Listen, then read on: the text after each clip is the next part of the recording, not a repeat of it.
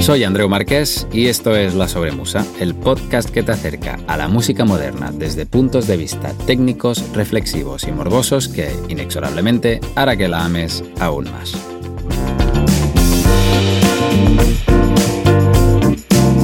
Hoy damos por terminada la primera temporada de La Sobremusa. Este es un capítulo cortito, sin muchas complicaciones, donde intentaré acabar de redondear la temporada con mis impresiones y algunos números. El otro día estuvimos comentando con unas amigas el porqué de todo esto. Ya lo dice la introducción, así sin pretensiones, casi. Este podcast hará que inexorablemente ames aún más el mundo de la música. Así como esta frase es un tanto pretenciosa, ya sabes, por el tema del marketing y el clickbait, creo que en realidad la finalidad de este podcast ha sido trabajar algo más interno, algo más mío. No te hablo del hecho de aprender cosas leyendo y pensando acerca de polémicas, pidiendo opiniones y exprimiendo mis neuronas delante del teclado. Esto lo doy por sentado, dado que al final han sido muchas las horas que he dedicado a estos 24 capítulos. Luego te doy algunos números. He leído artículos que no creo que hubiese buscado sin un motivo troncal. He comentado polémicas con mis compañeros y compañeras para que me dieran su punto de vista y así poder abrirme un poco más, o eso creo. He repasado Wikipedia bastante y he visto varios vídeos de YouTube, periodismo del siglo XXI.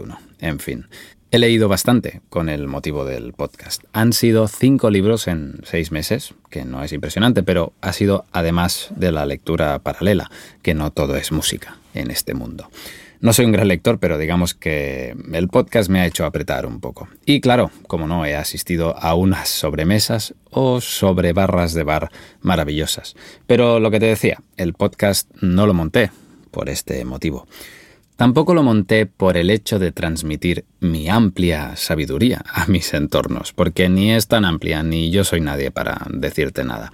Así como respeto mucho según qué cosas de este universo musical, cierto es que podría respetar más según qué otras cosas, y eso es de larga curación, me temo, por bien que lo disimule. Estoy contento con la evolución, pero hay camino que recorrer. Además, creo que tiene un punto bastante narcisista, el hecho de creer que la información que pueda ir soltando en estos capítulos pueda interesarte, o lo que es todavía más magnificente, que pueda ayudarte. Pero bueno, este es el síndrome del impostor, el que está hablándote ahora. Quizás la siguiente temporada tendrá más contenido de autoayuda. no lo sé. ¿Siguiente temporada? Sí. Bueno, ahora vamos a, a ello. Creo que en realidad el podcast de la sobremusa lo hice por mí, no para mí, sino por mí, si es que esto tiene sentido. Lo hice para demostrarte y demostrarme que podía hacer un podcast de una calidad que yo considero más que decente. Lo hice para hacerme gracia a mí mismo. De hecho, la mayoría de las bromas y gags que pongo son bromas para mí. A veces entra mi pareja en la habitación y me estoy riendo solo por estar simulando que entra una lechuza mensajera a mi habitación a traerme una carta en plan Harry Potter. Lo hice para sentirme ayudador, para complacer la parte de mi ego que me pide que produzca en este mundo frenético y consumista, y que no acepta que meditar, por ejemplo, sea una tarea productiva, por mucho que intente yo convencerme de lo contrario. Y claro, lo hice para que mis colegas me felicitaran y me cantaran las mil maravillas. Nada me hace más ilusión que el hecho de que alguna cara conocida, o menos familiar, tal vez, me diga que ha disfrutado del podcast. Y creo que esto, aunque suene así un poco frívolo, no deja de legitimar la propuesta que te he traído en estos 24 capítulos. Creo que el ego nos mueve mucho más de lo que solemos reconocer y cuesta mucho trabajo y, claro, mucho dinero verlo. Cuando estamos aportando información en una sobremesa, con nuestros amigos, nuestras amigas, nuestra familia, suele ser nuestra necesidad de brillar la que está hablando, nuestra ansia por demostrar cuán sabias somos. Y si no, ¿por qué nos importa tanto que la otra persona nos lleve la contraria? ¿Por qué nos levantamos de la silla tan calientes? Si total, esto no debería ser más que un intercambio de información, como lo hacen, no sé, dos ordenadores conectados a una misma red, ¿no? Cuesta admitir que la otra persona pueda saber más que tú. Una vez un amigo mío me dijo que no le hacía falta estudiar más guitarra de la que ya sabía. No es para nada guitarrista, él, pero canta bien y es guapísimo. Y cuando le pregunté por qué no estudiaba más, me respondió que solo le hacía falta saber lo suficiente para coger una española en una fiesta, una guitarra española, y cantar unas canciones, porque le permitía situarse en el centro del escenario durante un rato. Léelo en tono amable, ¿eh? que lo he escrito de manera muy cínica, pero él es un sol. Pero refuerza el punto que te estoy intentando describir. Cuando estamos dando un concierto y pensamos en lo bien que sonamos, cuando presentamos nuestro trabajo con la barbilla bien alta, cuando cogemos una guitarra en un corro de gente para demostrar lo bien que nos queda esa canción que tantas veces hemos tocado en casa, cuando mostramos lo bien que hemos decorado nuestro salón, cuando compartimos nuestra lista de música llena de canciones complejas. En todos estos momentos se presenta nuestro ego y necesidad de destacar. Y no me juzgaría por ello, por varios motivos. Primero, porque esto creo que es una conclusión evolutiva. Esta es nuestra genética, ser la persona que tiene la razón, ser la mujer más destacada y el hombre más pavoneador del corral. Así y solo así en tiempos anteriores nos asegurábamos que nuestros genes perduraran no hemos sido más que animales sometidos a las mismas leyes de la selva de siempre, hasta hace poco tiempo que las rompimos, pero seguimos arrastrando la misma genética que hace 200.000 años. Y por otro lado, no creo que hagamos las cosas con un único fin, un colapso calculado y metódico articulado como si fuera una solución de una ecuación. Las cosas, al menos yo, las hacemos con varios motivos y vamos obteniendo frutos colaterales a lo largo del camino. Así como no nacemos para morir y la vida es eso que pasa mientras hacemos otros planes, pero vamos a morir igualmente, tampoco creo que la sobremusa haya sido solo para contentar a mi ego, sino que todo lo que te comentaba antes, el aprender, el compartir, el interpelar a la gente y sus creencias, también han sido motivos tan reales como el otro, en mi opinión. La Sobremusa ha sido un precioso viaje experimento que ha durado medio año, de lunes en lunes. Sí, exceptuando la semana en que no llegué, ya me perdonarás. Hemos hablado del respeto por el proceso de creación de música, de la monetización de la industria y del proceso que siguieron los Beatles en sus composiciones. Hemos hecho introspecciones en nuestras sensaciones narcisistas, en la censura y el despotismo y en cómo y para qué escuchamos música. Hemos entrevistado a seis personas que nos han dado opiniones increíbles. Nos hemos puesto en modo técnico para hablar de NFTs, el autotune y otros friquismos. No está mal, creo yo. Yo estoy muy contento con la temática del podcast, que ha quedado como un mosaico de varias cosas enmarcadas en la música. Ya lo he comentado en algún capítulo, pero lo repaso otra vez ahora que tengo los números definitivos. Es muy difícil hacer un cálculo preciso de las horas que me ha llevado esto. Por ejemplo, según Spotify, y sin contar este capítulo, tenemos 10 horas y 40 minutos con todos los capítulos sumados. 10 horas y 40 de contenido. Con este, 11, para hacer números redondos. La verdad es que he intentado hacer estos números que te decía y estas medias, pero me estaba quedando una sensación de quedarme muy corto. Las horas de lectura para los capítulos han sido bastante incontables. Hay capítulos que me han llevado 5 horas de lectura de artículos y blogs, que yo crea, igual más, otros que no lo requieren, como este. No soy capaz de dar un número preciso. Sí que, por ejemplo, las entrevistas suelen durar entre tres y cuatro veces lo que acaban siendo. Y también las preparo. Claro, no voy ahí sin nada. Luego también me grabo Tardo bastante, entre 3 y 5 veces el tiempo total del capítulo final y luego edito estos capítulos. Tardo pues más o menos el triple de lo que dura el capítulo. Súmale los libros que he ido leyendo, las veces que he reescrito y repasado los capítulos, que no son pocas, etc.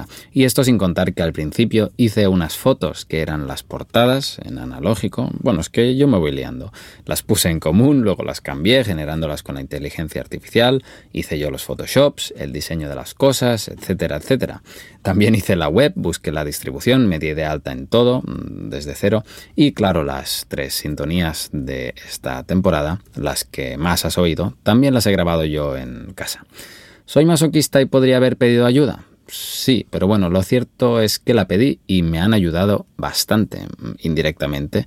Pero claro, ir a un colega y decirle, eh, tío, ¿me ayudas a hacer un podcast que hable de mí con mis temas y a cambio de nada? Pues no suele funcionar. Así que los experimentos suelen ser Juan Palomo, en mi caso. Total, que muchas horas, muchas más de lo que dura el podcast colgado en Spotify. Por ejemplo, el Nadie sabe nada de Buenafuente y Berto es más espontáneo y parece que no requiera más que ser dos conductores talentosísimos improvisando y verborreando constantemente. El podcast de la historia es ayer, del extraordinario, que te lo recomiendo muchísimo, tiene pinta de pedir todavía más tiempo que la sobremusa. Puede que sepas que estoy orientándome a ser productor musical, lo he comentado en algún capítulo del podcast, y esto requiere todas las horas de una vida humana y más todavía. No hay límite de conocimiento que puedas adquirir.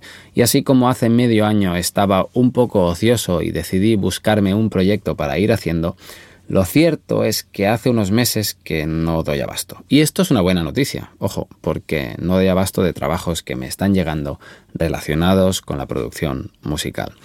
Llevo ya un par de meses posponiendo cosas y entregando trabajos tarde de la línea que a mí más me gusta, que es la línea de la producción musical. No quiero ser creador de contenido, quiero ser productor y este es un hobby maravilloso, el del podcast, en mi caso, pero lo cierto es que ahora mismo y hasta dentro de un par de meses por lo menos, no tengo ni tendré tiempo para entregar la calidad que querría que tuviera el podcast de la sobremusa. Y sí, por ahora no es más que un hobby. Cierto es que tengo mecenas en el Patreon, pero a día de hoy podrás ver, si te vas a la página, que con 123 euros al mes cuesta un poquito vivir. Así que antes de hundirnos en medio del Pacífico, he decidido amarrar en Hawái y tomarme un descanso. ¿Significa esto que la sobremusa se acaba para siempre? Bueno, pues no lo sé. Me gusta dejarlo en plan Walt Disney, congelado. Cuando se descongele, vivirá. Nadie lo sabe. Que, por cierto, la mujer e hijas decidieron cremarlo cuando murió. Todo esto es mentira. Pero ya me entiendes. Lo que me gustaría hacer ahora es ahora que tengo un mapa dibujado, escribir todos los capítulos antes de ponerme a grabarlos, si es que lo hago, porque de este modo me aseguro de tener contenido de calidad y la grabación y edición de estos ya no requieren estar inspirado. Es bastante más automática y da menos ansiedad. Así que eso, no sé qué tardaría en hacer esto que te comento y tener el primer capítulo listo en tu plataforma favorita. Y no sé si lo haré. Pero, si no lo hago, que sepas que es por un buen motivo y que es una celebración, porque significa que me estoy dedicando a aquello que más me llena. Si no, ya te lo contaré en algún otro capítulo en la siguiente temporada. Para este capítulo solo me queda darte las gracias. Que hayas llegado hasta aquí seguramente significa que has recorrido el viaje con el mapa que he ido dibujando y eso es un honor, si esta palabra nos vale, para mí y me hace muchísima ilusión, de verdad. Gracias por compartir tu tiempo conmigo. Ha sido increíble y me lo he pasado genial. Espero haberte levantado alguna sonrisa con mis chorradas alguna vez y que hayamos estado un tanto de acuerdo como un tanto en desacuerdo en según qué cosas. Hay una parte de mí que te quiere pedir que me eches el último cable y compartas el capítulo que más te haya gustado con quien tú creas. Esto hará crecer el podcast y quién sabe, si la cosa se agranda y veo movimiento, puede que me determine antes a montar la siguiente temporada. Lo cierto es que ahora toca exprimir el contenido que ya he generado y a ello me dedicaré durante un ratito. No te cortes si piensas en mí, ¿eh? envíame lo que quieras cuando quieras. Tengo un documento donde voy guardando todo lo que me llega, todas las ideas que me llegan, las propuestas de entrevistas y todo lo que me vais comentando. Así voy construyendo la siguiente temporada. O no, ya sabes. Gracias a mis amigos y amigas, gracias a mi familia. Habéis estado ahí y suena cliché, pero esto no hubiese sido posible sin vuestro apoyo. Gracias a los que me habéis ayudado con la parte gráfica, que ya sabéis quién sois. Gracias a todas y todos los mecenas mostrando vuestro amor y gracias a todos aquellos y aquellas que me habéis comentado lo que sea, habéis compartido los capítulos y los habéis escuchado. Vaya. Gracias a Vic, gracias a Karma, gracias a Ray, gracias a Merichel, gracias a Miguelito y gracias a Inés por vuestro altruismo. Y gracias a ti por escucharme. Nada más por hoy. Nos vemos en algún otro momento, supongo. Un abrazo y un beso. Adeu, Andreu.